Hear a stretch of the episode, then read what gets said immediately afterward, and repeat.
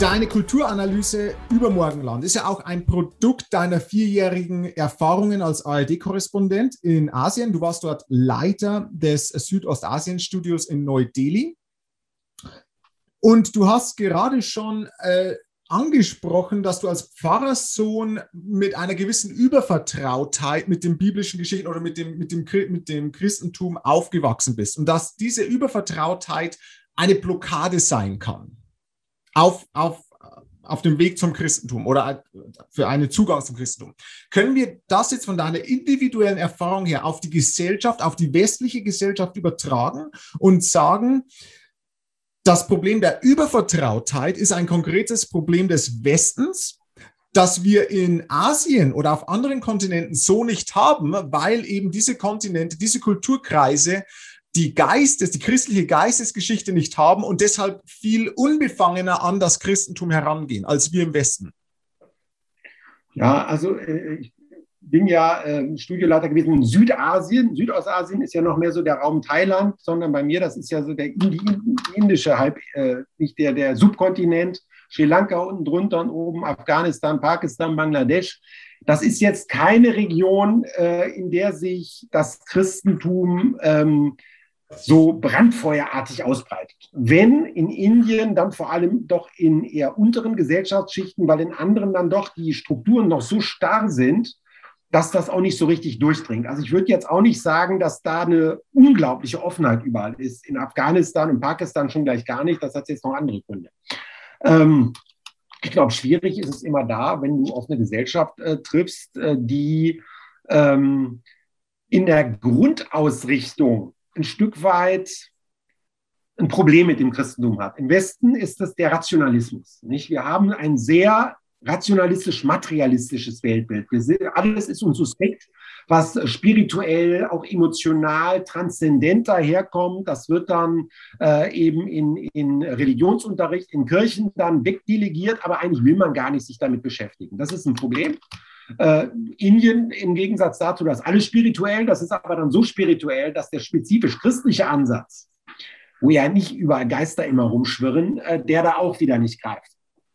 Also ähm, Afrika ist wahrscheinlich die große Ausnahme, weil das ein Kontinent ist, wo so viel im Fluss ist und auch so wenig gewachsen ist an klaren gesellschaftlichen Strukturen, dass das Christentum dann leichteren Zugang hat. Deshalb für den Westen würde ich sagen, dass die nächsten Jahrzehnte einerseits eine Chance bieten, weil vieles dann doch in Frage gestellt wird, wieder an, an, Selbstverständlichkeiten. Das Problem ist, dass wir so überaltert sind. Nicht? Und wir alle wissen, dass Leute jenseits der 50, 60 schwerer damit tun, ihr bisheriges Leben nochmal grundsätzlich sich in Frage stellen zu lassen, sich ganz neu aufzustellen. Nicht? Das ist einfach faktisch im Teenageralter, in den 20er Jahren eher der Fall und da sind wir quantitativ eben nicht mehr so stark.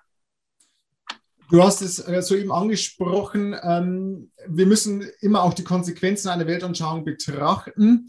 Richard Weaver, ein äh, Historiker und Philosoph in den USA, hat ein einflussreiches Büchlein herausgegeben im letzten Jahrhundert. Ideas have consequences. Ideen haben Konsequenzen. Das gilt natürlich für das Christentum und insbesondere im positiven Sinne, wie du hervorhebst, ähm, auch in deiner Kulturanalyse aber genauso eben im negativen Sinne für gewisse Ideologien. Bleiben wir einen kurzen Moment noch bei unserer westlichen Gesellschaft. Ähm, ist es nicht ein Merkmal unserer westlichen Gesellschaft, dass wir zunehmend von einem totalitären Individualismus bestimmt sind? Egomanie, Egozentrik, äh, das vollkommen autonome, bindungslose Dasein ist der, das äh, höchste Gut. Und folgt daraus nicht wiederum ein, ein, ein umso schwereres Aufgabenfeld für die christliche Botschaft. Diesen, diese Botschaft der Selbstaufgabe, der Selbstopferung und der Hingabe und den eigenen Stolz zu überwinden, um an das Kreuz sozusagen zu kommen, um einem Gekreuzigten zu folgen, ist hier nicht der Westen zunehmend ein äußerst schwieriges, vielleicht sogar das schwerste Missionsfeld? Na, also ich würde jetzt nicht sagen, dass ich an der Stelle Marxist bin, nicht mit der Haltung, dass Sein bestimmt das Bewusstsein, aber ich glaube schon, dass es ja nicht auch im Westen so war, dass irgendwann in Berkeley oder in Heidelberg sich Leute zusammengesetzt haben und gesagt haben, jetzt fangen wir mal an mit Genderforschung und ähm, äh, neuen Identitätsvorstellungen, äh, sondern das K ist natürlich gewachsen auf einer, auf einer materiellen Grundlage, wo man sich auf ein, einfach alles leisten konnte, nicht? Und wo traditionelle Bindungen nicht mehr so wichtig waren und wo so ein radikaler Individualismus überhaupt denkbar war, nicht? Das ist schon dem vorgeschaltet. Das ist ein Luxusphänomen. Wenn der Gürtel wieder enger geschnallt wird, wenn man mehr Solidarisierung braucht, dann wird man auch in den nächsten Jahren merken, dass die Frage von den 65 Geschlechtern und den Gender-Sternchen auf einmal nicht mehr so wahnsinnig relevant werden wird. Ähm, ich glaube dennoch, die Gefahr ist groß, wenn wir uns äh, die Umbruchszeit 19. Jahrhunderts ankommen, angucken. Das war in manchen Bereichen ja sehr ähnlich. Nicht? Da gab es nicht die Digitalisierung, sondern die Industrialisierung. Es gab so einen ersten Push in Richtung Globalisierung, dass auf einmal ganz neue Sachen entstanden sind und auch in Richtung Individualisierung. Und damals wurde aber ja diese, diese Unruhe, die, die Leute verspürt haben, ein Stück weit kanalisiert in so einen übersteigerten Nationalismus. Nicht? Nicht? Also man hat den inneren Druck außen weitergeleitet mit verheerenden Folgen, erster, zweiter Weltkrieg. Das sehe ich bei uns ja nicht. Ne? Die Leute haben ja keine Lust, in den Krieg zu ziehen. Und ähm, was ich eher sehe, ist, dass dieser Individualismus sich irgendwann gegen die Menschen selber richtet. Und das merken sie allmählich auch. Dass das dann nicht mehr lebensgemäß ist, wenn man nicht mehr weiß, ist das jetzt ein Mann, ist das eine Frau, was kann ich jetzt sagen, wenn jeder permanent mit der Frage konfrontiert ist, wie erfinde ich mich denn heute gerade mal? Nicht? Und da, glaube ich, haben wieder Christen eine gute Chance zu sagen, naja, es geht uns ja nicht darum, ähm, eine, eine Regeln zu leben, die uns die Bibel vorsetzt, sondern Gott hat sich Gedanken gemacht, wie gedeihliches Zusammenleben aussehen soll. Ne? Und ähm, wichtig ist deshalb, dass Christen es dann auch vormachen. Nicht? Dass Leute, die in unsere Gemeinden kommen, die christliche Freundschaften und Ehen sehen und sagen, ja, das finde ich ganz gut, wie das bei euch läuft. Wie, äh, nicht? Und deshalb haben wir, glaube ich, da eine gute Chance. Also wir dürfen uns da durchaus wahrnehmen, auch wieder als Vorbilder. Und ich glaube, das ist entscheidend. Wir sind im Moment in der christlichen Szene oft in so einer defensiven Haltung, wo wir jetzt Freiheit, gerade im evangelikalen Bereich, wieder äh, durchbuchstabieren ähm, und vergessen, dass wir auch eine Verantwortung haben. Dass wir dann doch Licht und Salz sein sollen und dass Leute an uns sehen sollen, wie Zusammenleben funktioniert. Also wenn wir uns zu sehr in die eigene Schwäche verlieben, ähm, ist das auch nicht so attraktiv. Ähm, ich glaube, wir müssen mit uns barmherzig sein. Wir alle sind im Moment beunruhigt, unsicher, suchen nach Orientierung. Keiner weiß, wie die Corona-Krise sich auswirkt. Äh, alle improvisieren so ein bisschen. Das ist einfach eine schwierige Zeit. Da tut sich kein Mensch leicht mit. Die Christen haben sich auch nicht im Jahr äh, 420 damit leicht getan, wie die Hunden auf einmal eingefallen sind. Und als die Pest kam, wussten auch Christen jetzt nicht, äh, wie sie sich verhalten sollten. Und äh, in der Zeit der Reformation, der Kolumbus-Entdeckung, der Inquisition, der Pest äh, dann eben auch nicht.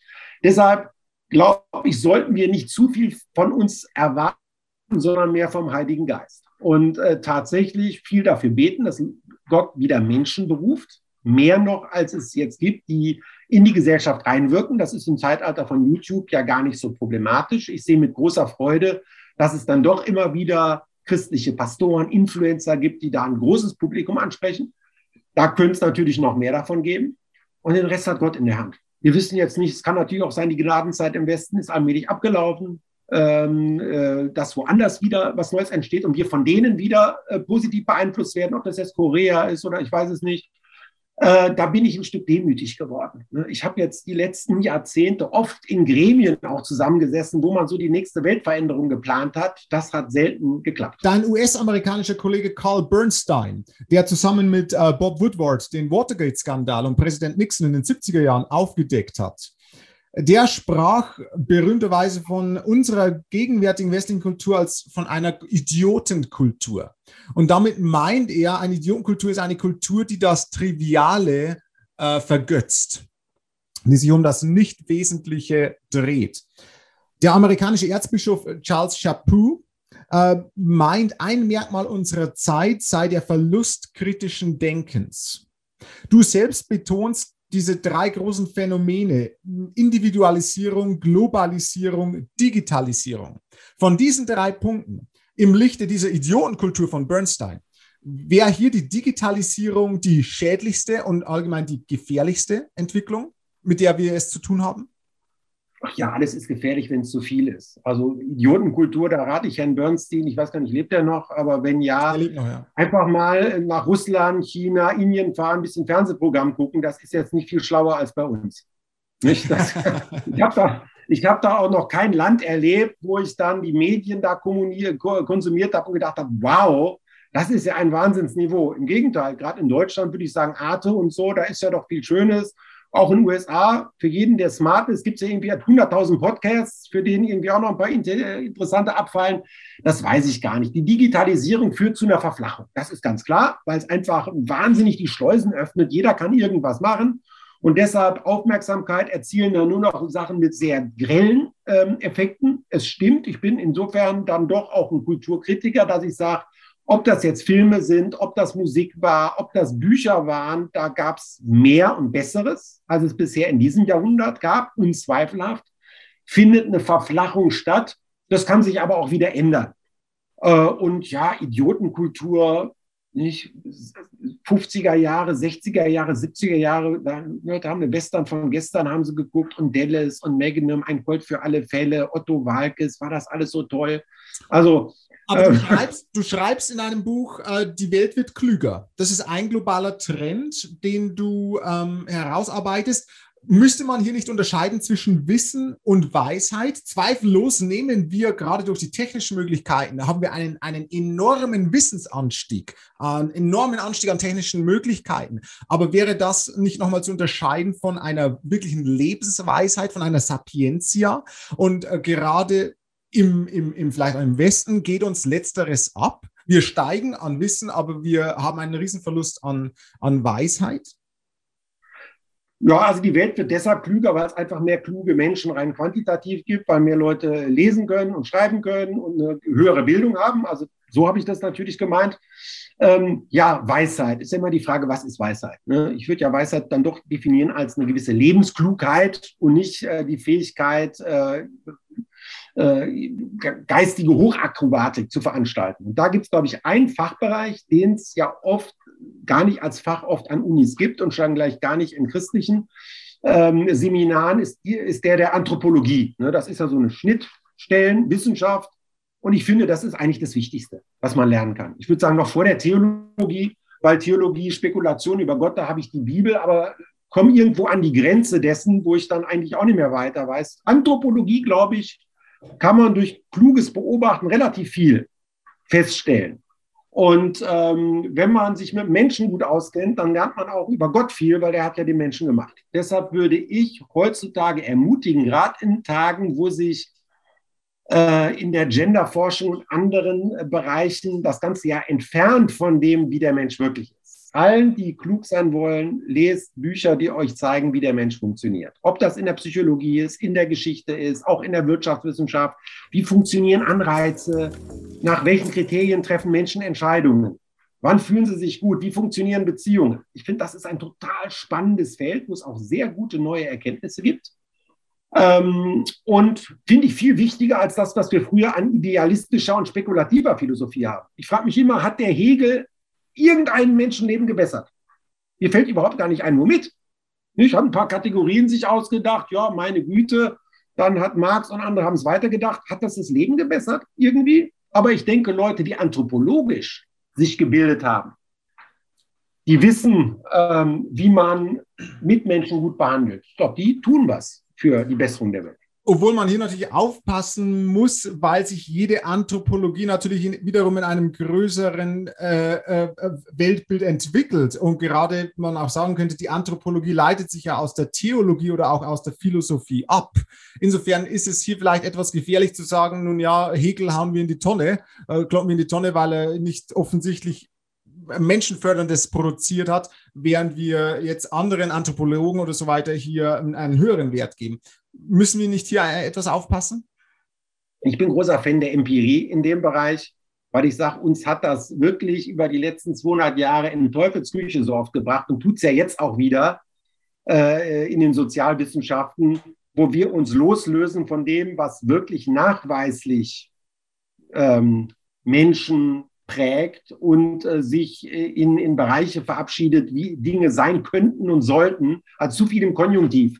Ja. Das war natürlich eben so ein bisschen überspitzt. Aber weil eben Intellektuelle da in Bereichen sind, wo sie unter sich sind, sind die für sie natürlich besonders verführerisch. Und die Gefahr sehe ich im Moment, ne, gerade in den Geisteswissenschaften, gerade wenn es in den Sozialwissenschaften, nicht, statt wirklich zu, einfach zu untersuchen, wie rein effektiv funktioniert das, Kinder mit ihren Eltern, Partner untereinander, äh, macht man sich jetzt Gedanken über, nicht, gerade von, von Judith Butler und anderen herkommend, äh, diese Genderforschung, ich finde das nicht so konstruktiv.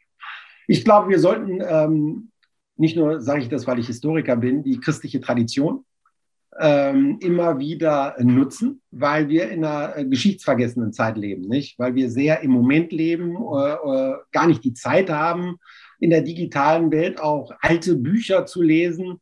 Nun haben wir einen großen Schatz ähm, äh, der letzten 2000 Jahre, große Denker, große Geschichtenerzähler, große äh, Kulturschaffende, äh, immer wieder das zu nutzen.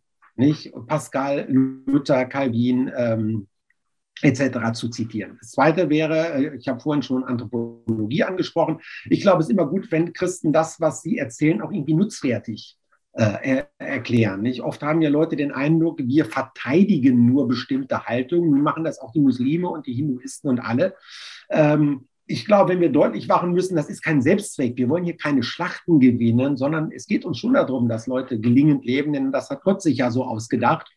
Äh, ich glaube, das ist immer wieder wichtig, das deutlich zu machen. Auch bei Vorträgen den Leuten was mitzugeben, was auch ihren Alltag betrifft. Und das Dritte wäre der Umgang und die Art eben Freundlichkeit. Ich glaube, wenn wir äh, Akademiker wären, die im Umgang verbindlich sind, die auch in der Auseinandersetzung ähm, nicht polemisch sind, sondern auch zuhören können. Ich glaube, zuhören ist auch was Wichtiges. Andere das Gefühl haben, wir nehmen unsere Gegenüber ernst ähm, wir haben auch deren Argumente gehört und können die deshalb erwidern.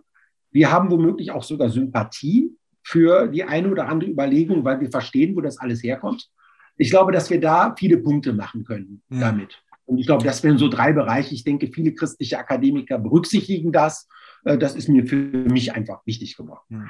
Kurz gefasst, Zukunft braucht Herkunft und dein Plädoyer ist, wir müssen die Herkunft, unsere Herkunft ganz neu kennenlernen, wertschätzen und anwenden als zukunftsorientierender Weg nach vorne. Der große Prediger, Evangelist Billy Graham hat, äh, wurde einmal gefragt von einem äh, Senator, von einem Politiker in den USA, ob er ein Optimist oder ein Pessimist sei. Und Billy Graham hat schlagfertig wie immer geantwortet, Sir, äh, ich bin ein Optimist. Ich habe das letzte Buch der Bibel gelesen.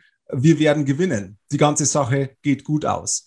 Ist der christliche Glaube für deinen persönlichen Optimismus, den du so stark ausstrahlst, ist der christliche Glaube der Grund für deinen positiven Approach to life?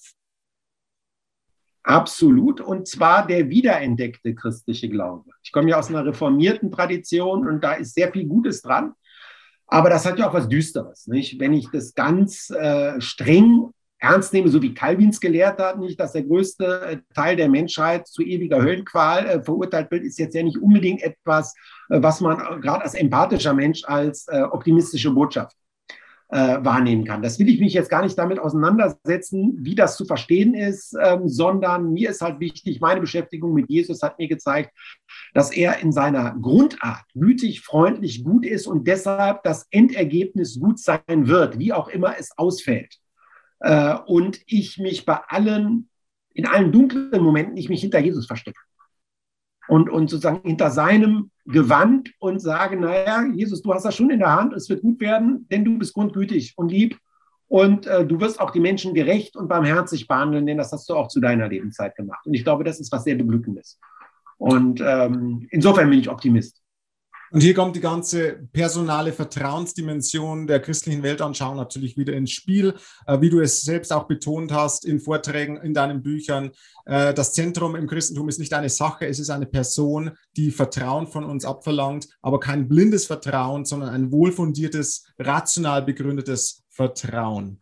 Wunderbar. Du schließt dein Buch, deine Kulturanalyse Übermorgenland mit dem Zitat, alles was gut ist, kommt irgendwann zurück. Zitat Ende. Unser Auftrag, das hat sich jetzt auch wieder durch unser Gespräch ganz klar herauskristallisiert, ähm, unser Auftrag als Christen ist, aktiv und aktiv an der Verwirklichung des Schönen, des Wahren und des Guten mitzuwirken. Und dabei bist du uns, Markus, und äh, deine Bücher ähm, mit deiner ganzen Einstellung, mit deiner ganzen Außendarstellung ein richtig gutes Vorbild, eine ganz starke Quelle. Und deswegen ende ich unser Gespräch mit der geistigen Einstellung, wie wir begonnen haben, nämlich mit Dankbarkeit. Wir sind dir dankbar, Markus, und ich danke dir ganz konkret für die Zeit, die du dir heute Abend genommen hast. Danke dir. Und ich danke für die herausfordernden und schönen Fragen. Äh, hat mich auch sehr beglückt. Wunderbar. Danke dir, Markus.